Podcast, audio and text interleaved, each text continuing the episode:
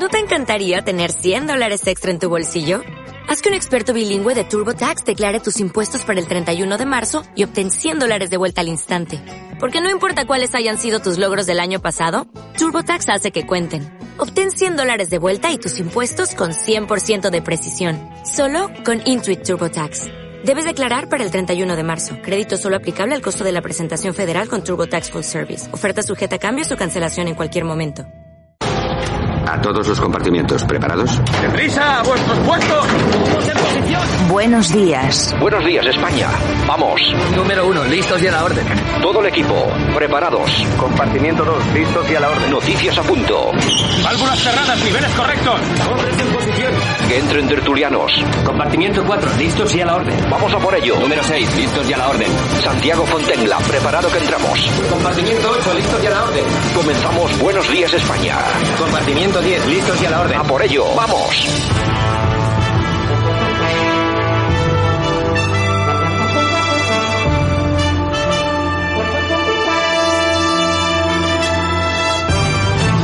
Buenos días España, hoy es día 15 de febrero 2022, aquí estamos como cada mañana con este Buenos días España, 60 minutos de radio con información y entretenimiento. Este es un espacio a veces serio, a veces no tanto, pero lo que sí hacemos de todas todas es transmitir la información tal cual es, no la cocinamos en absoluto y seguramente que aquí se van a escuchar cosas que no se escuchan en otros medios de comunicación a la hora de analizar la realidad de este país y del mundo. Un saludo de parte de todos aquellos que participan en el, en el programa. También está Javier Muñoz en la técnica y por supuesto este que os habla Santiago Fontenla. Bueno, ¿qué es lo que está pasando en este país el día de hoy? Bueno, pues que tenemos resaca electoral, una resaca que va a durar, pues eh, quiero no ser demasiado pesimista, pero por lo menos un mes como mínimo, es más seguro, pero eh, vamos a tener que oír hablar mucho de Castilla y León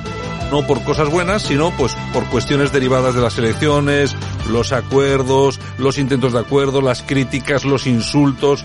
Vamos a escuchar mucho de eso, de ello, de, de hecho, ya estamos eh, escuchando pues bueno, todo tipo de opiniones sobre qué es lo que va a pasar, qué es lo que va a suceder ahora en el gobierno de Castilla y León. Mañueco ha defendido que tiene que hablar con todos los partidos y ya empezamos a la gresca porque ha respondido que García Egea puede opinar pero no decidir, es decir, enfrentamiento directo desde Castilla y León con Génova. Mientras tanto, la vicesecretaria de Estudios y Programas del PP, Andrea Levy, ha aseverado que su formación en Castilla y León está llamada a hablar con todos los partidos con afinidad programática y de principios. La primera valoración que hace el Partido Popular es que estamos en Castilla y León frente a una doble victoria. Hemos ganado las elecciones, el partido más votado, y a la vez somos el partido que va a poder gobernar en Castilla y León. Y esto es posible porque se convocaron estas elecciones para evitar una posible moción de censura que se estaba preparando por parte eh, de la oposición.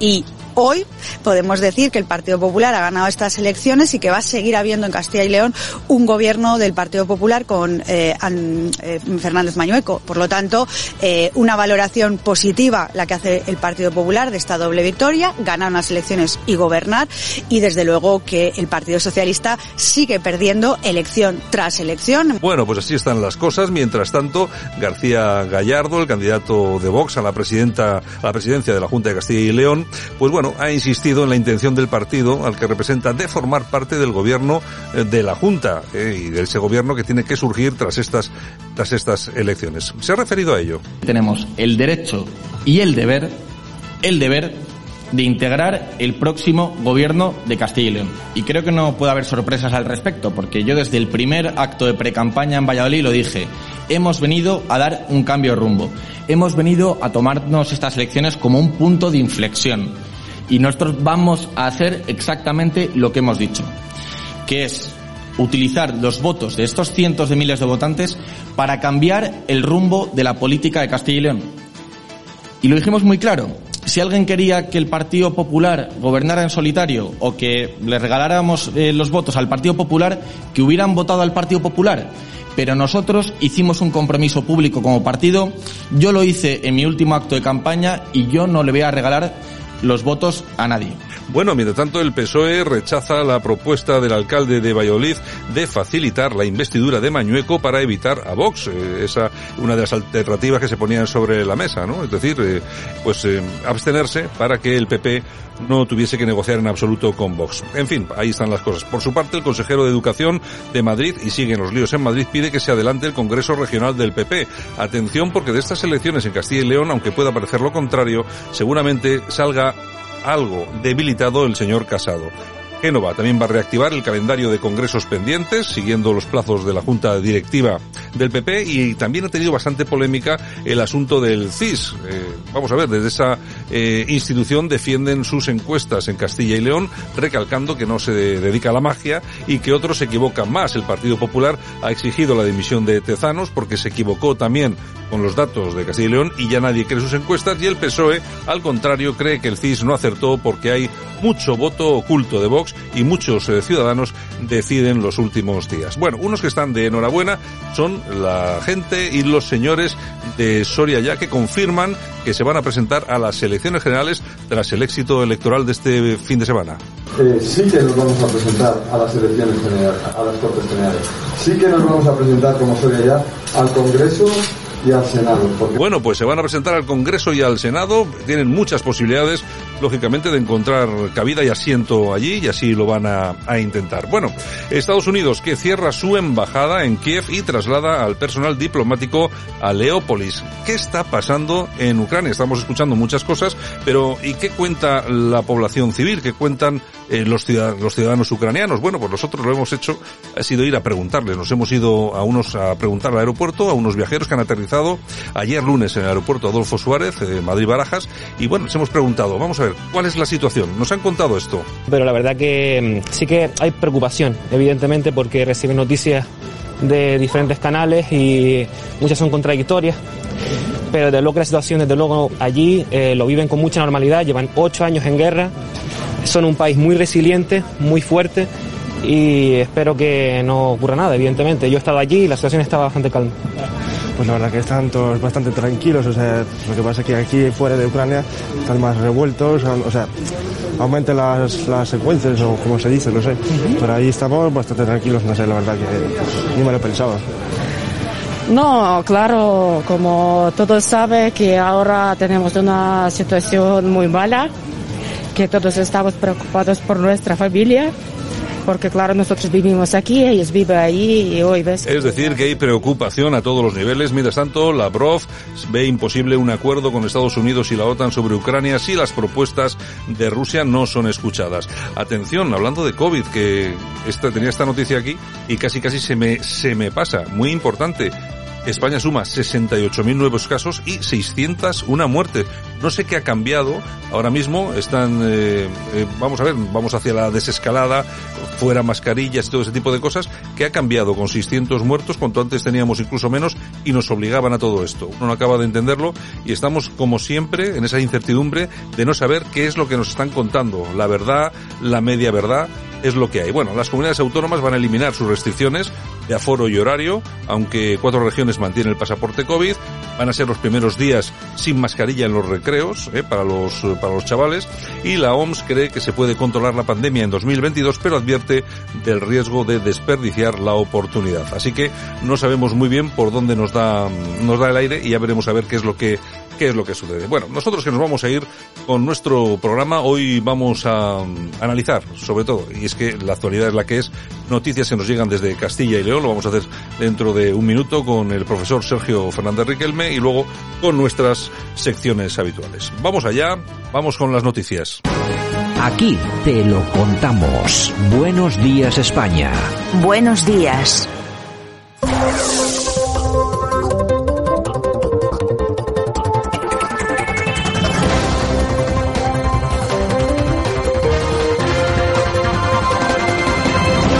Bueno, pues ya estamos en tiempo de análisis, en tiempo de la portada de Buenos eh, Días España. Lógicamente una portada que va a estar cargada de noticias referentes o muy relacionadas con las elecciones en Castilla y León. Vamos a intentar también tener alguna otra información, pero bueno, es que el mercado es el que es. Don Sergio Fernández Riquelme, buenos días. Muy buenos días, Santiago. Nada, que el mercado es el que es. Eh, elecciones y lógicamente la resaca electoral, que es importante. Sí, todas las noticias giran en torno a lo que aconteció este domingo, ¿no? Las elecciones en Castilla y León.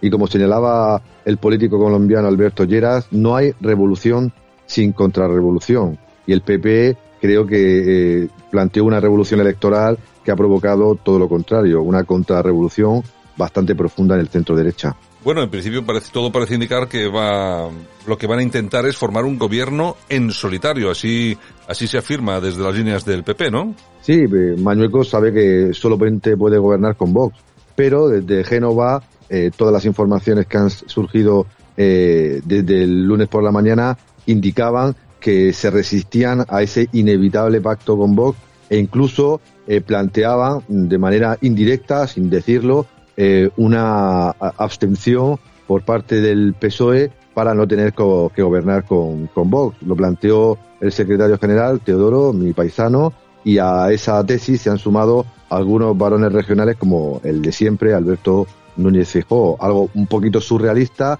que es una de las opciones que se baraja eh, aparte de otras, para intentar que Mañueco sea presidente, que esos eh, resultados tan flojitos que ha sacado el PP pues tengan eh, el valor que quieren que tengan y sobre todo para que la competencia que está teniendo más a la derecha de, del PP pues se apague o directamente pues se arrincone sin presencia institucional. Bueno, desde el Partido Socialista han llegado algunas voces que que han afirmado, además sin ningún tipo de rubor, eh, que bueno, estarían por la abstención para que el PP no tuviese que negociar nada, absolutamente nada con Vox, como por ejemplo el alcalde de Valladolid. Pues eso parece, ¿no? Pero yo creo que en todo caso el Partido Socialista tiene una posibilidad que es ofrecerle una, una alternativa, ¿no? Yo creo que que si el Partido Popular finalmente se echa en brazos de Vox, que no sea porque no se le ha planteado otra posibilidad. Y en este sentido, yo creo que sería positivo la, la posibilidad de explorar, eh, eh, bueno, un acuerdo que evitara eh, que la extrema derecha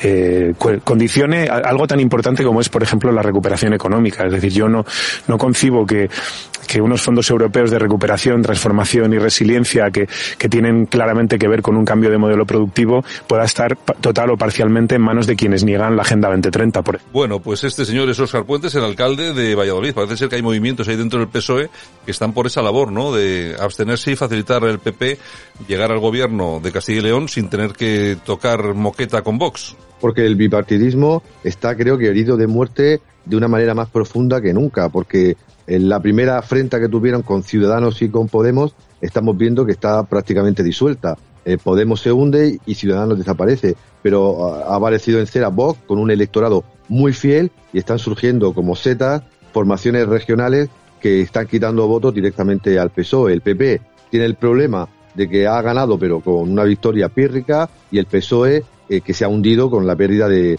de, siete escaños. Y la alternativa es una gran eh, coalición, una grosse coalición a, la alemana, pero obviamente en España eso es absolutamente inviable.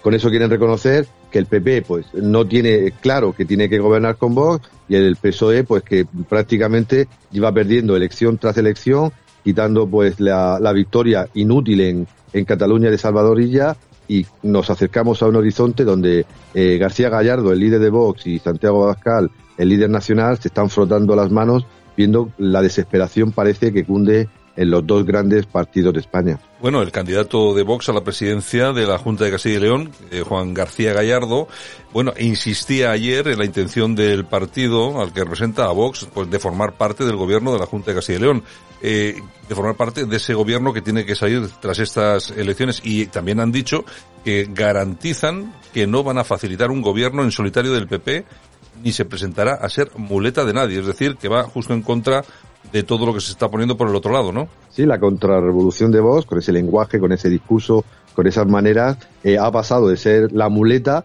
durante las últimas elecciones del Partido Popular y Ciudadanos y ahora pues exige la promesa que hizo a sus votantes. que iban a entrar eh, en el gobierno y que no iban a dar gratis sus votos al Partido Popular. Y eso ha provocado pues un maremoto en el, en Génova, porque ellos se consideran como los únicos y legítimos eh, dueños del espacio de centro derecha, pero claro, Vox, con el resultado tan impresionante que ha sacado, pues tiene contra las cuerdas al Partido Popular, porque o gobierna eh, con Vox o directamente nuevas elecciones en Castilla y León. Bueno, en todo caso, lo que sí estamos viendo en las últimas horas y creo que se va a acentuar durante los próximos días es esa tendencia a presionar al PP para que no llegue a ningún tipo de acuerdo con el partido de Santiago Abascal. Abascal. Las presiones llegan incluso desde Andalucía han convocado estas elecciones, concretamente el señor Casado y el señor Mañueco le han entregado a la extrema derecha, a la ultraderecha, el gobierno de Castilla y León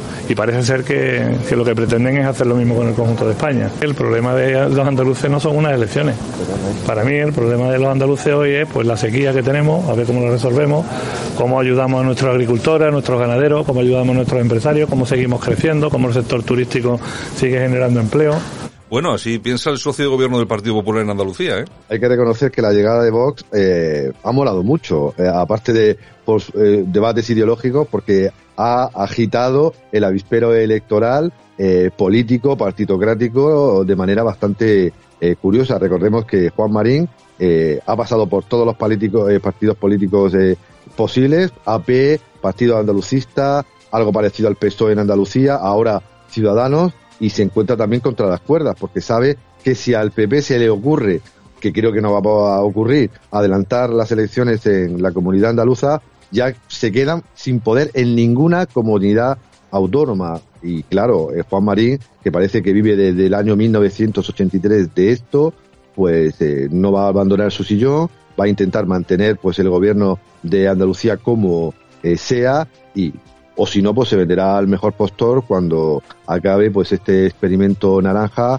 que ilusionó a mucha gente, nos ilusionó a muchos, pero ha quedado pues prácticamente como una sombra de, de lo que soñábamos. Bueno, y estas elecciones que han tenido unas primeras, segundas, terceras, cuartas y quintas lecturas, pero ha habido todavía incluso más, ¿no? Las sextas lecturas. Fíjate por dónde que el, los paisanos de Irene Montero, Irene Montero, su familia es de un pueblito que se llama Tormellas, oye, ni un, en Ávila, ni un solo voto a Podemos en su pueblo. ¿Por qué será? Perdona que me ría, pero es que ni en tu pueblo, ¿no? Dice ya, claro. oye, no tienes un primo, no tienes un primo o, algo, no sé. Nadie es profeta en su tierra y obviamente esta señora pues ha sufrido una contrarrevolución auténtica en su pueblo donde Podemos pues no ha obtenido ningún solo voto. Y es que en Castilla eh, y León, como señalaste tú muy bien acertadamente ayer, han perdido la mitad de su electorado y el, pasaron de llegar a tener siete procuradores en, en otras elecciones a tener solamente uno eh, y además un personaje bastante peculiar. Y los medios prácticamente no dicen eh, nada de eso, de que Podemos, elección tras elección, no solo es que pierda o no desaparece como ciudadano, sino que prácticamente entra en la irrelevancia. Irene Montiero y sus adláteres en, en Podemos y Unidas Podemos, pues tienen que hacérselo mirar, porque ya no es problema de Vox, del PP o incluso del PSOE. Es que Podemos, uno de los partidos que venía a, revolucionariamente a cambiar este país y eliminar el bipartidismo, se muere lentamente como le ha sucedido a Ciudadanos. Bueno, pues eso, eso son las cositas que están pasando en España. Hay muchas, hay muchas más cosas. Lo que pasa que hay tanto tiempo de aquí hasta que llegue el, famoso gobierno. Esperemos no llegar a, a, segundas elecciones, aunque en este país todo es posible. No sería la primera vez que lo vivimos, ¿no?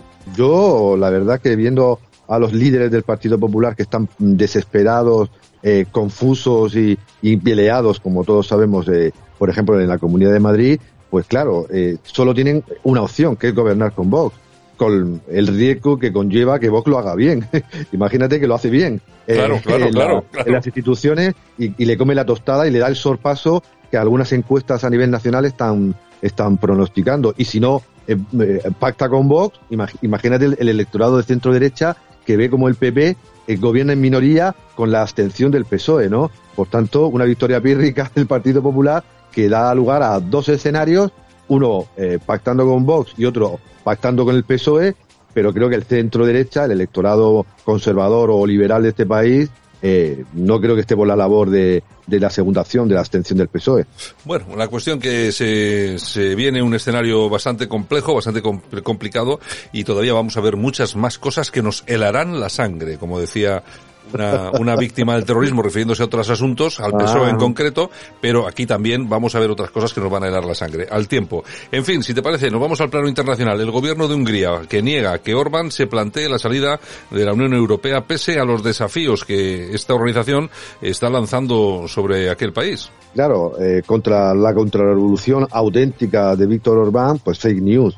Eh, criticar a la Unión Europea significa que uno se quiere salir de la Unión Europea. Y obviamente eh, la postura de, de Orbán y otros líderes de eh, soberanistas, nacionalistas e, identitarios de Europa Oriental especialmente, pues es cambiar la Unión Europea, hacerla más democrática, más respetuosa de la soberanía nacional y pues centrada pues en la defensa de las fronteras, los valores tradicionales y los derechos que ellos consideran básicos de, de la ciudadanía. Pero como comienza, como comienzan ya las elecciones de, eh, legislativas eh, húngaras que se van a celebrar dentro de muy poquito, pues claro, todos los medios de comunicación han lanzado pues una campaña, como es obvio, y era de esperar, difamatoria contra Fidesz y Víctor Orbán para que toda la oposición, atención, toda la oposición de la extrema izquierda a la extrema derecha se ha unido para echar a Orbán y la Unión Europea ha visto, lo ha visto pues muy bien, ¿no? Y Orbán solamente ha dicho eso, que la Unión Europea debe cambiar y que parece que hay una yihad, una yihad eh, eh, comunitaria, eh, eurocrática, para echarle, para eliminar pues la independencia política de Hungría y de, y de Polonia, pero las encuestas por ahora pues muestran que Orban resiste y que tiene muchas opciones de mantenerse después de haber ganado tres ele- elecciones legislativas seguidas por mayoría absoluta en el poder. Bueno, vamos a ver también qué es lo que lo que pasa ahí, porque sí que está está aguantando bien toda la toda la presión mediática y política que llega desde el resto de, Europa. Bueno, y nos vamos también a otro tema que me resulta muy interesante, del, del que se está hablando poco y lo poco que se habla está bastante cocinado. Es lo que está sucediendo en Canadá. Las protestas se multiplican, crece la crítica por la lentitud de respuesta de las autoridades. Ciudadanos de Ottawa hacen contramanifestaciones mientras se intensifica el apoyo al convoy de la libertad. Sergio, vamos a empezar por el principio. Eh, Sergio, ¿qué es esto del convoy de la libertad?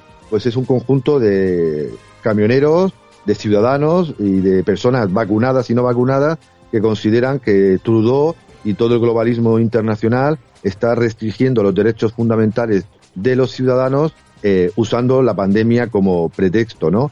Y que eso suceda en el mundo, ¿no? De nuestros enemigos orientales, ¿no? Desde Orbán hasta Putin, pues parece, ¿no? Casi obvio, ¿no? Pero los medios de comunicación o olvidan eh, lo que está pasando en Canadá o lo eh, pues catalogan como extrema derecha, negacionistas y todos los términos que ya conocemos. Pero esa protesta resiste, se da en Occidente, en el país más progresista y moderno del mundo que es eh, Canadá y este convoy ha conseguido ha conseguido pues colapsar eh, la, capital de, Canadá, Ottawa, y extenderse además por otras muchas eh, localidades eh, sobre todo las más cercanas a la frontera norteamericana, porque estos señores han conseguido cerrar buena parte de la frontera y han conseguido un apoyo popular de casi el 40% de la población en un país como Canadá, donde prácticamente no hay disidencia ninguna al gobierno de centro izquierda que lleva a cabo, que lidera el tan maravilloso y guapo e increíble Trudeau.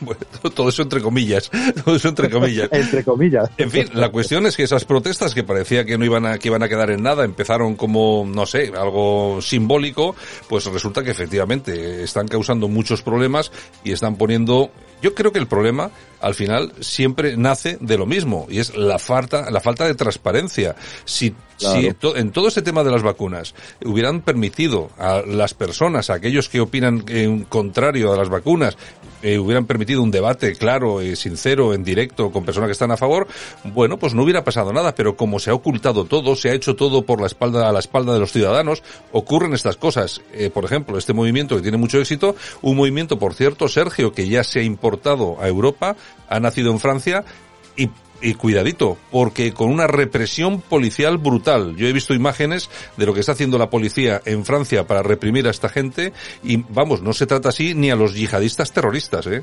Es muy curioso cómo los occidentales, y lo decimos muchas veces desde aquí, también oprimen, también reprimen.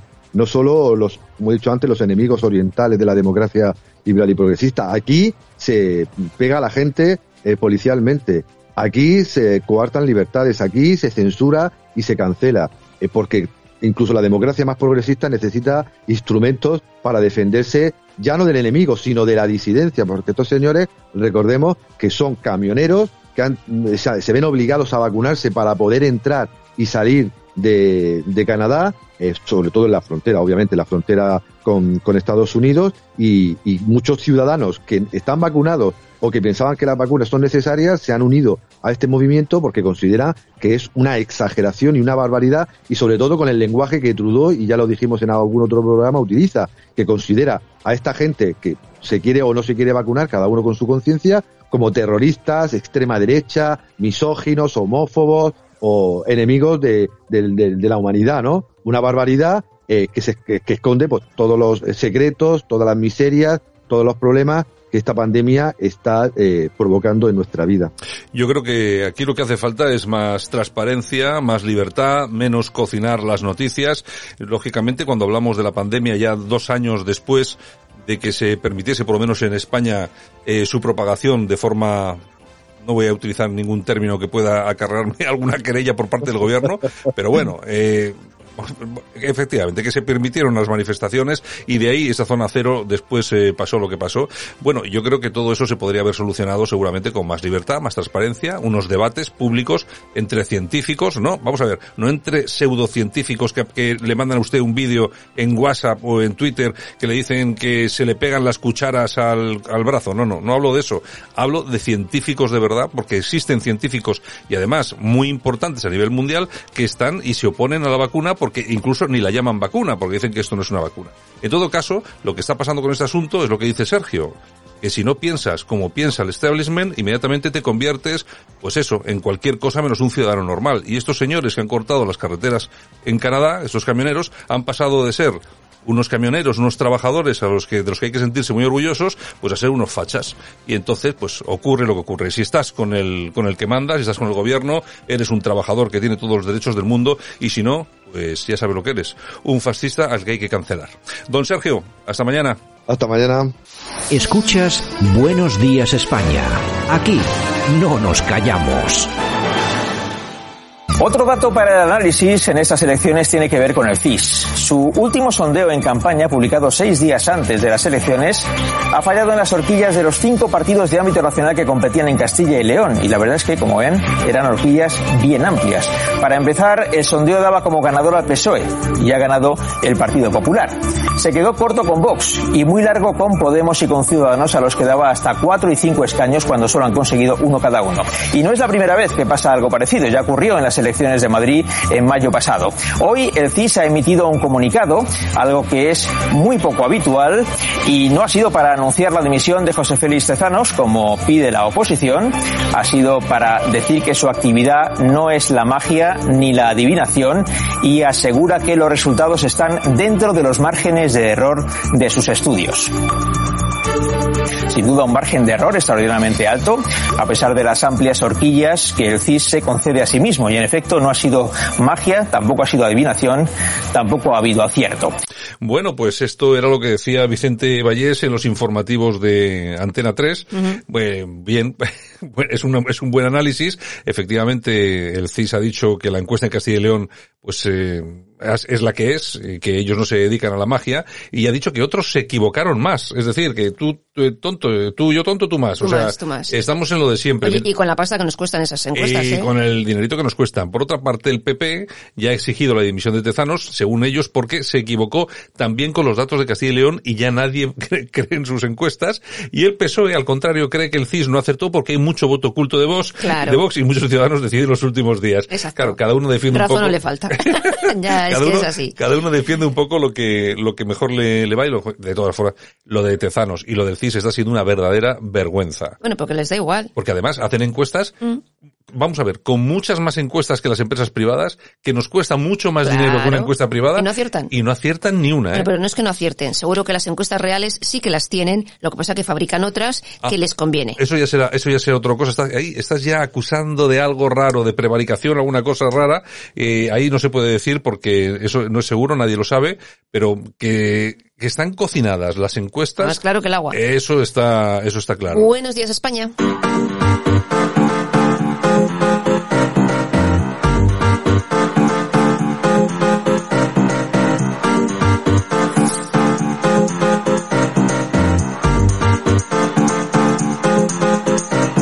Radio Cadena Española no nos cansamos.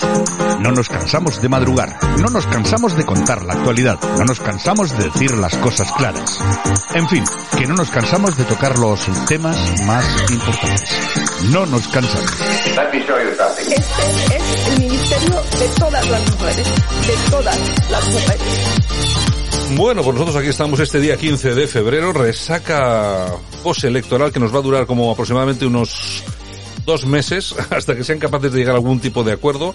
Muchas noticias sobre este, sobre este asunto de las elecciones. Lo de Tezanos, bueno, es anecdótico, si no fuera, porque lo pagamos todos, pero bueno, ya veremos ahora cómo se monta el gobierno y todo eso, que eso va a ser otro asunto. ¿Habrá pactos? ¿No habrá pactos? Bueno, tendrá que haberlos. Bueno, ¿qué tenemos por ahí? En fin, bueno, oye, el, el pueblo de Irene Montero que no la ha votado, ¿eh? Ana- bueno, ni un voto de a Podemos. Pues sí, no sé si has escuchado cuando estaba, Tormellas, cuando estaba hablando con exactamente, sí, pero es que no me he podido reprimir, lo tenía que decir. Es que, desde luego, vamos a ver, yo es lo que le he dicho a Sergio.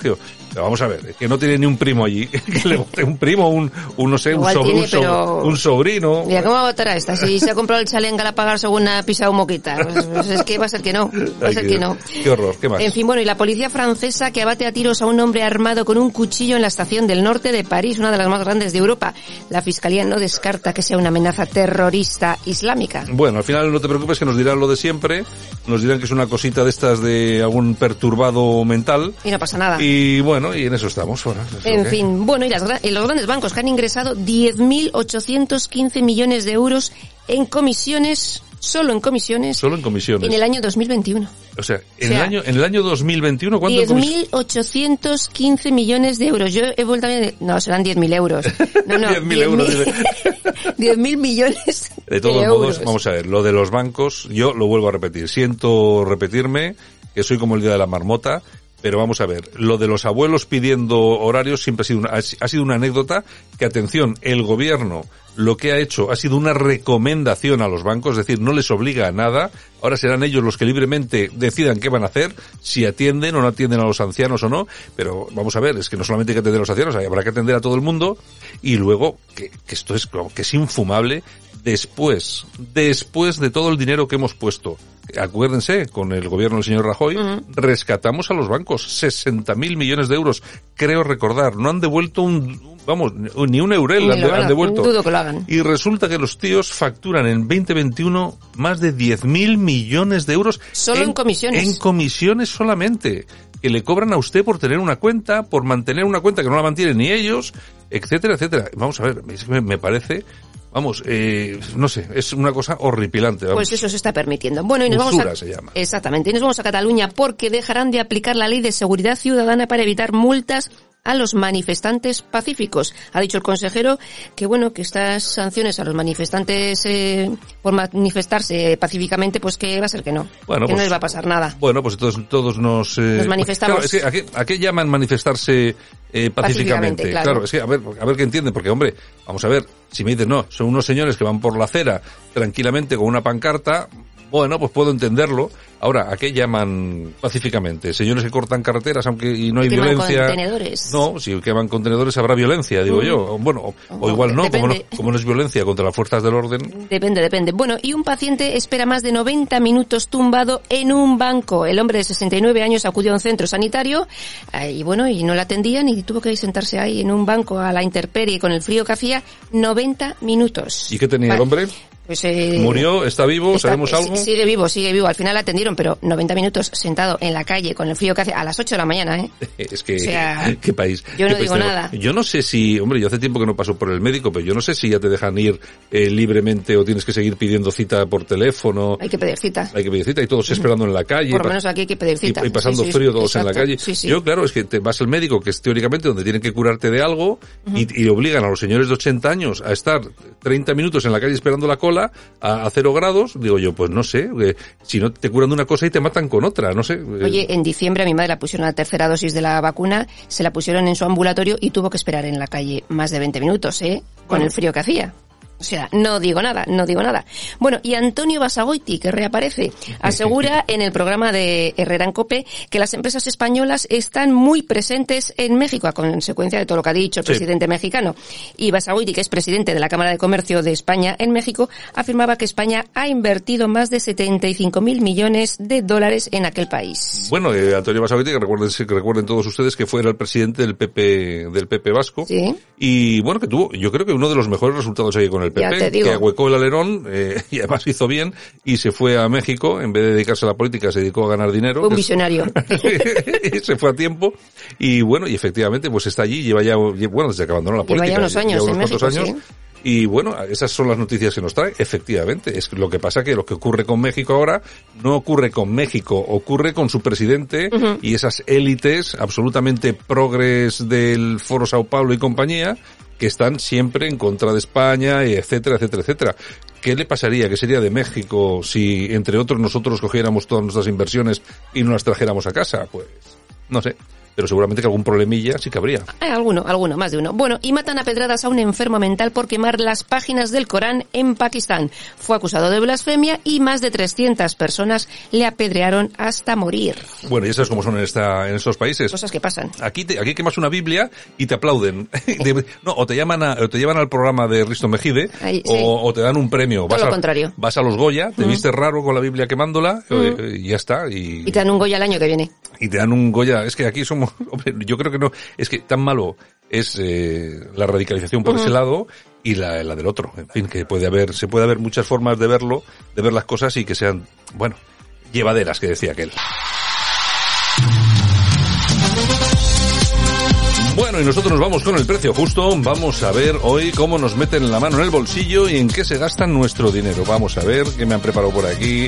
¿Cuánto nos van a costar las nuevas impresoras a color del Ministerio de Sanidad? 600.000 euros. 600.000 euros en impresoras, en 50 impresoras. 50, no 5.000 ni 500, ¿eh? Pues es lo que nos van a costar. 50 impresoras, 600.000 euros. A 12.000 euros la impresora. Hombre, sí, hombre, serán de Es esas... una necesidad, em, vamos, Serán de, bárbara. esas, serán de esas impresoras grandes. Bueno, se van a gastar ese dinero con el dinero que llega de Europa. Es decir, Exactamente. es decir, que decían que, vamos a ver, vamos, con este dinero que viene de Europa lo que vamos a hacer es crear puestos de trabajo, que los autónomos y que las empresas puedan tirar para arriba y tal y cual. Entonces, lo primero que hacen es gastarse 600.000 euros en esas impresoras, que seguramente serán Fuji o alguna cosa que vienen de Japón o algo, o sea, que ni de España ni de nada. Hombre, sí, seguro que el que gana algo es el intermediario. Fijo. Que sabe Dios quién es el que sirve las 50 impresoras 600.000 pavos. Eh, oye, Casi por- nada. Oye, son unas multifunción de estas a 12.000 euros. Ya puede Va- ser buena. Ya puede ser Y ya buena. pueden durar. Ya te digo yo. Bueno, ¿qué, más? ¿Qué de tenemos? verdad, no vamos a las toñejas. ¿Qué tenemos? Venga. Pues se las vamos a dar a Tezanos y a Luis. Por esas encuestas que hacen que nos cuestan tanta pasta. Bueno, es que yo, es que no sé, de todos modos yo creo que no le hacen efecto las toñejas a Tezanos ya, ¿eh? Yo No. creo que tiene dormido, Sí, dormido el cuello. básicamente, dormido el cuello de y le- tantas toñejas. tú le das ahí la toñeja plac, y no lo siente, le da igual, sigue, sigue poniendo las encuestas a su, a su aire. A su aire. ¿Qué Bueno, más? pues muy Aplausos. bien. Pues aplausos para Eduardo Anitua. ¿Quién es este señor? Pues mira, es un dentista de 66 años de Vitoria y ha sido elegido el mejor dentista de España y el 58 del mundo. Hombre, ¿cómo es? ¿Cómo se llama? Eduardo Anitua. O sea que ahí es donde hay que pedir hora para es ir a... donde van los más de los más. Hombre, que costará un pastón. Pues hombre. Claro, porque esto de, eso de seguridad social es seguro que no está en la seguridad social. Bueno, que no. bueno, igual sí, ¿eh? Igual sí. Igual hace a dos bandas. Eh, bueno, sí, lo que pasa es que Lo claro. que pasa es que siendo quien es, igual no tiene tiempo de seguridad social. Se dedicará más a otras Sí, cosas. hay mucha, hay mucho dinerito en esas cosas, hay, hay mucho dinerito, mucho.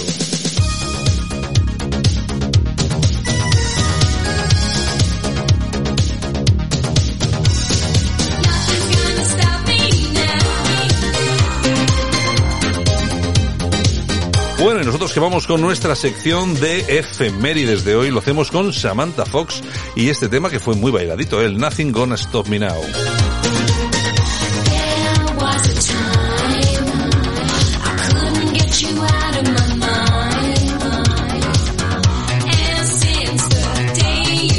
¿Y por qué tenemos a Samantha hoy?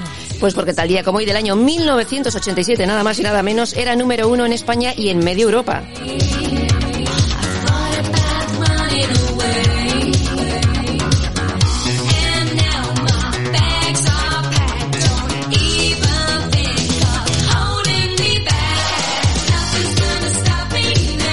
Bueno, sonido Stockade Waterman 100%, ¿eh? Ya te digo. ¿Cómo se nota la producción? Bueno, Oye, por aquellos eh, tiempos era novia de Rafi Camino, también hay que recordarlo, me ¿eh? acuerdo, me acuerdo que era era yo más yo más que de la música y el torero me acuerdo De los pectorales. de, de las fotos de interview yo me acuerdo más de las fotos de interview creo que lo he dicho aquí alguna vez y, Sí. y bueno y da igual o sea lo sigo diciendo o sea y lo seguirás. yo siento eh, que nadie me- a mí nadie me puede decir que soy machista por eso no ¿Por qué? a mí, a mí, imagínate que me conoce alguien, una chica, y dice, "Ah, yo me acuerdo de Santiago, si el de la radio, qué ojos tan bonitos sería. Bueno, pues me parece bien, no, no eres nada raro. Y yo sí veo a la chica y ¿Te acuerdas por lo que te acuerdas? pues me acuerdo pues porque me interesa. Pues muy bien. Pues eso. ¿Te gusta su música? que claro. ¿Y cómo baila? Sí. ¿Y cómo interpreta? Exacto. Vale. Sí, sí, sí, sí. Y su tono de voz. Exactamente. Vale. A mí también. Bueno, y también tal día como hoy del año 1834 se crea en Madrid la Policía Urbana. Los municipables que decían exacto, aquellos. exacto. Bueno, Bueno, y nos vamos al año 1966 porque tal día como hoy de ese año España concede a los alemanes la entrada en el país sin pasaporte con fines turísticos. ¿Qué año ha sido eso? ¿Qué año? 1966, en tiempos de sí, Franco. En tiempo de, de frances. Sí, sí. Bueno. turístico, Eh, turístico. Porque, exacto. hombre, por aquellos, en aquellos años había muchos eh, emigrantes eh, españoles que iban a trabajar a Alemania, Sí, Francia. Suiza y tal y cual. Y, aquí yo, venían de vacaciones. y yo me imagino, yo me imagino que Claro, no lo sé, porque yo en aquella época lógicamente no estaba, pero me imagino que sería para facilitar la llegada Mm. de, de trabajadores españoles, bueno, y no españoles, me imagino, porque si no, ¿a cuenta de qué, no? Exactamente. Bueno, y nos vamos al año 1900 a 1856 porque tal día como hoy de ese año se decreta el franqueo obligatorio de la correspondencia. ¿De qué hay que poner sello? 1856. Bueno, pues miren, en 1856 ya había un tipo, ya había un tipo que, que dijo, vamos a ver, pero ¿cómo que no podemos sacarle dinero a los ciudadanos con, con esto de mandar las cartas? Va a ser que sí. Claro, vamos a obligarles a pagar, que pongan un sello. Ahora ya no ponen ni cartas, ahora todo mensajes de WhatsApp. claro, es que es así. Pero tú fíjate que hay que tener, hay que ser una mente diabólica para pensar, vamos a poner un sello y que la Mm. gente pague. Exactamente. Si ¿Qué quieres más? carta, pagas. ¿Qué más bueno, tenemos? y también tal día como hoy, pero del año 1971, en el Reino Unido entra en vigor el sistema decimal. Oye, pero eso, eso- eso me pilla, eso me pilla muy así, ¿eh? eso me pilla muy de lejos. decimales ya- Yo soy, yo soy de letras, a mí me pilla muy de lejos. Bueno, y también tal día como hoy. yo, perdona que te diga. Dime. Yo es que no estoy nada orgulloso, pero yo soy incapaz de hacer hoy en día una raíz cuadrada. Yo tampoco, ¿eh? O sea, si tengo que ser sincera, yo- a mí a hacía- hacer una red y va a ser que no. Yo hacía raíces cuadradas cuando era chavalillo, pero es que ahora me lo pones y desde que existen las calculadoras... Menos. mí- Claro, lo que pasa es que eso es... una- vamos, el tema de la tecnología, que es tan buena para muchas cosas, pero para otras es fatal. Pero te porque olvidas, ahora... te olvidas. Ahora la gente dice, vamos a hacer divisiones, vamos a hacer es que nadie ya divide, nadie Ni- hace nada, ni multiplica, suman. ni suma nadie. O sea, simplemente coge las calculadoras del móvil o lo que sea, y entonces parece que no, pero eso eh, va en contra de el la cabecita. ¿Qué Ni más? más ni menos. Bueno, y también tal día como hoy, pero del año 1951, nace la actriz Jane Seymour. ¿Cómo me ha gustado a mí Jane Seymour? sí. ¿Verdad que sí?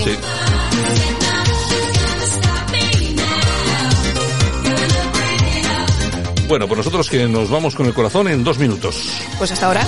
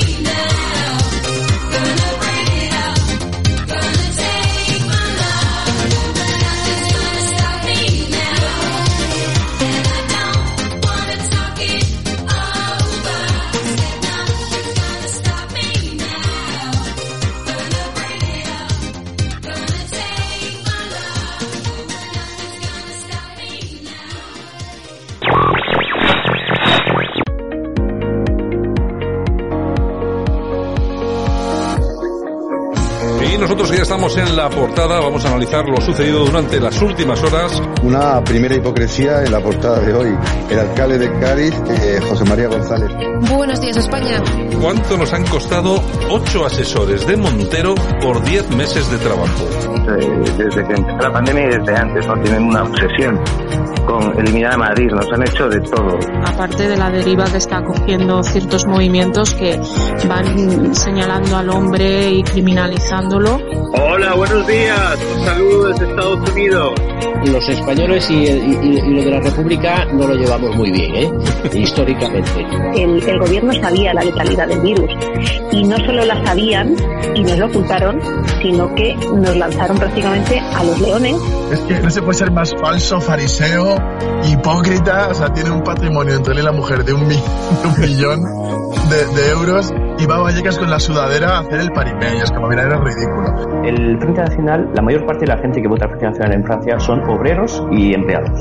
Bueno, la Agenda 2030 digamos que es la seña de identidad principal del movimiento globalizador que parece que es el más fuerte ahora mismo en lo que conocemos como, como el mundo occidental. Que los españoles de, de bien puedan protegerse y defenderse en, en su morada o en su negocio. Radio Cadena. Hola a todos, soy Yolanda C.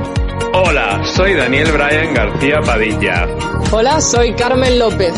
Hola, soy el coronel Enrique de Vivero. Hola, soy Santiago Casero. Hola, soy Javier Muñoz. Hola, soy Debbie Rodríguez. Hola, soy Hanan Serruk. Hola, soy Almudena Gómez de Cecilia. Hola, soy Beatriz Araujo. Hola, soy Sergio Fernández Reguerme. Hola, soy Cipri Pernas. Hola, soy Silvia Raposo. Y yo soy Santiago Fontella. Y Buenos Días España lo haces tú.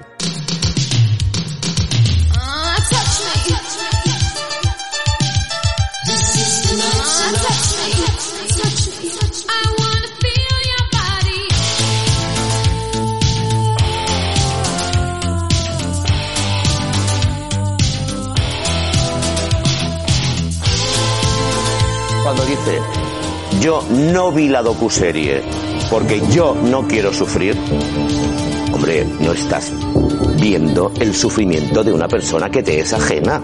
Ha sido tu familia.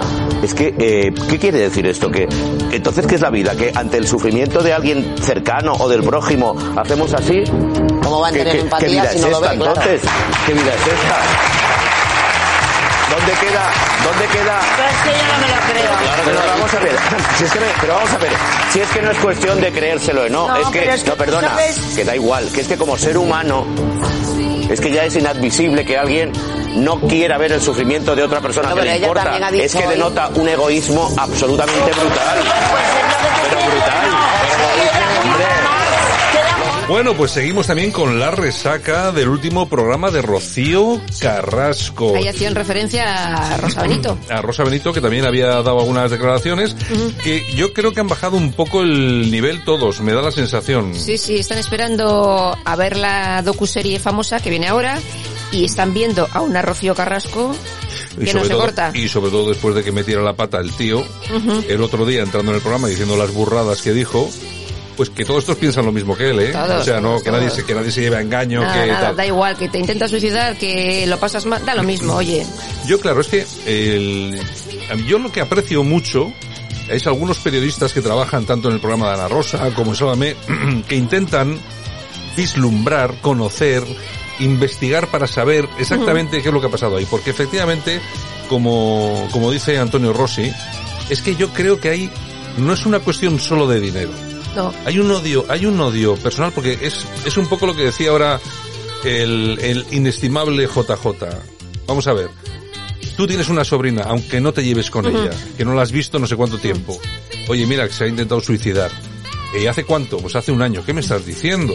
Pues sí, tal. ¿Y qué tal está? Pues, está fastidiada y tal. Pues coges el teléfono y llamas, aunque sea Ya. simplemente para darle ánimos. Ujú. ¿Qué tal está la cosa? Aunque luego Sí, sigamos sí, con nuestras batallas. Pero es que hay cosas que están por encima y tal y cual. Y yo lo que noto es que incluso en Gloria Camila, de todos estos, todo- Mm. da igual, todos piensan exactamente lo Sí, mismo. sí, sí, sí, sí, sí. Para nada. Es que no tienen nada de empatía hacia, hacia Rocío. No, Pero esto, que lo que tú bien dices y lo que ya hemos hablado otros días, eh, no es una cuestión estricta de dinero, es una cuestión de que allí llegó Fidel y, Sí, no les hizo gracia. Y empezó a apartar gente, me imagino. Exactamente, les quitaron el chiringuito, se fueron apartando todos un poquito.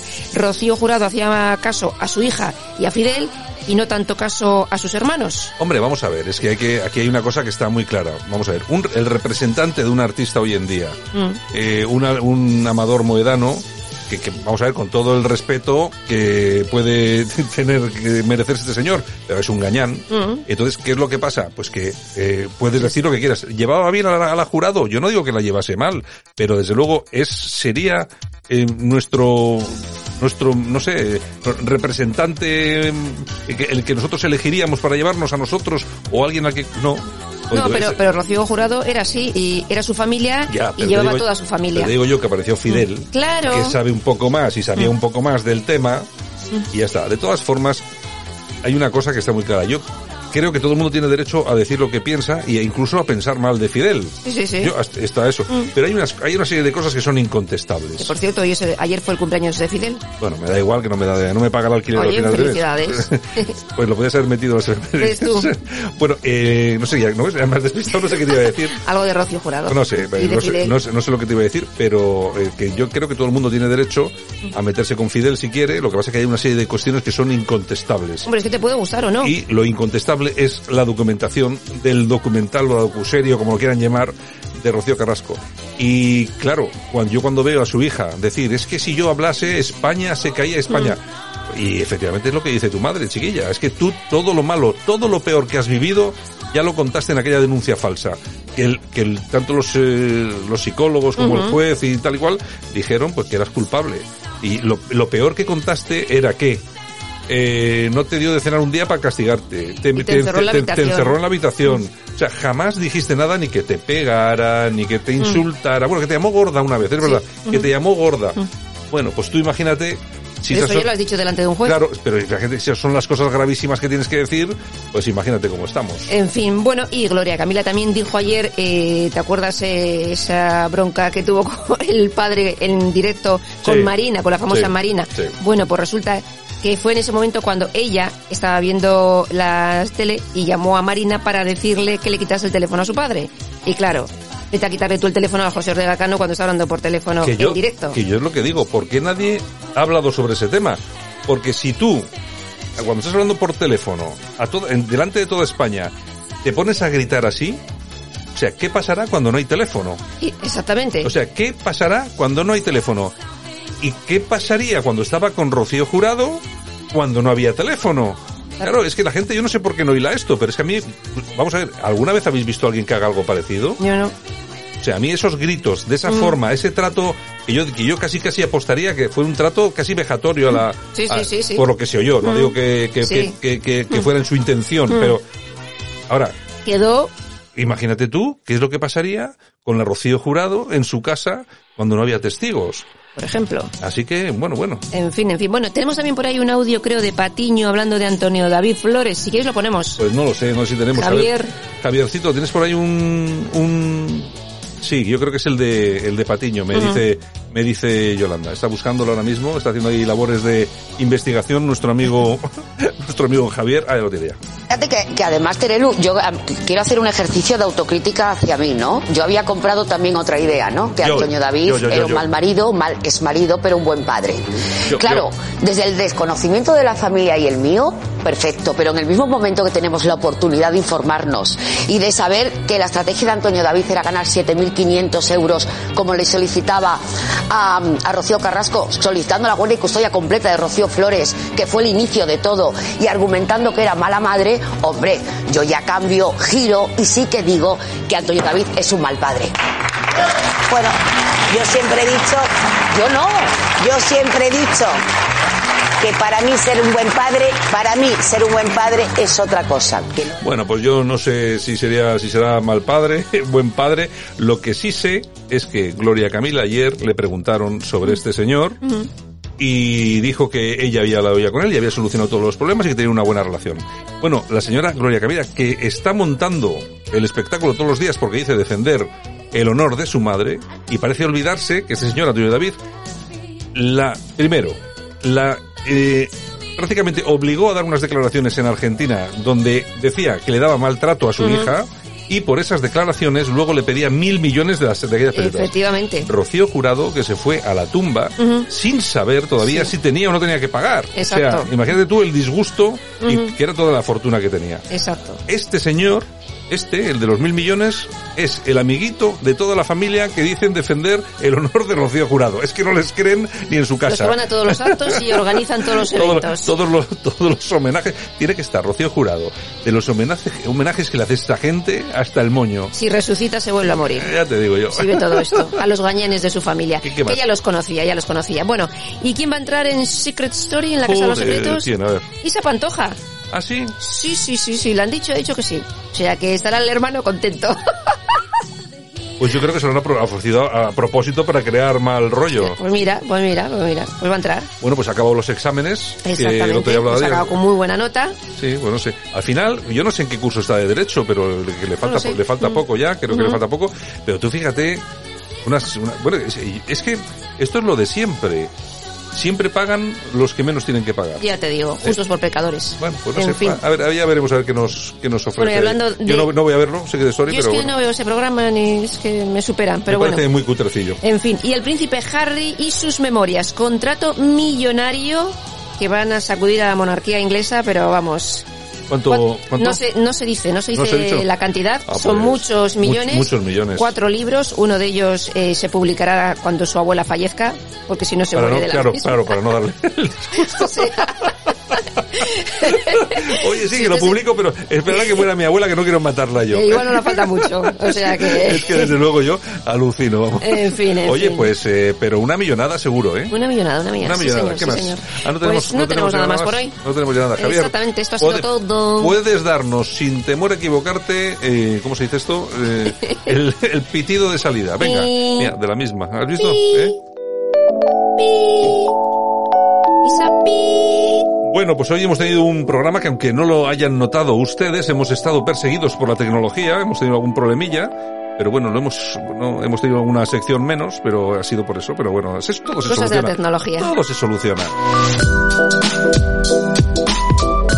Bueno, Yolanda C, mañana regresamos. Pues nada, a ver si arreglamos los problemas técnicos y punto pelota. y mentales. Y mentales, Técnicos que y es- mentales. no sé son- yo qué será esos- peor. Esos son más complicados. Exactamente. Estamos, la verdad que sí que estamos un poco locos los que bueno, hacemos esto. pero bueno, bueno. Hay que tener un poco de locura, si no, Pues nada, asunto. venga, Yolanda, Un besito, chao. hasta Venga, mañana. Bueno, y un saludo a todos nuestros oyentes, saludos de todos los que los que hoy no participaron en el programa y por supuesto de Javier Muñoz en la técnica y este que os habla Santiago Fontela. Un abrazo a todos. Mañana regresamos aquí a Buenos Días España. Chao, hasta mañana.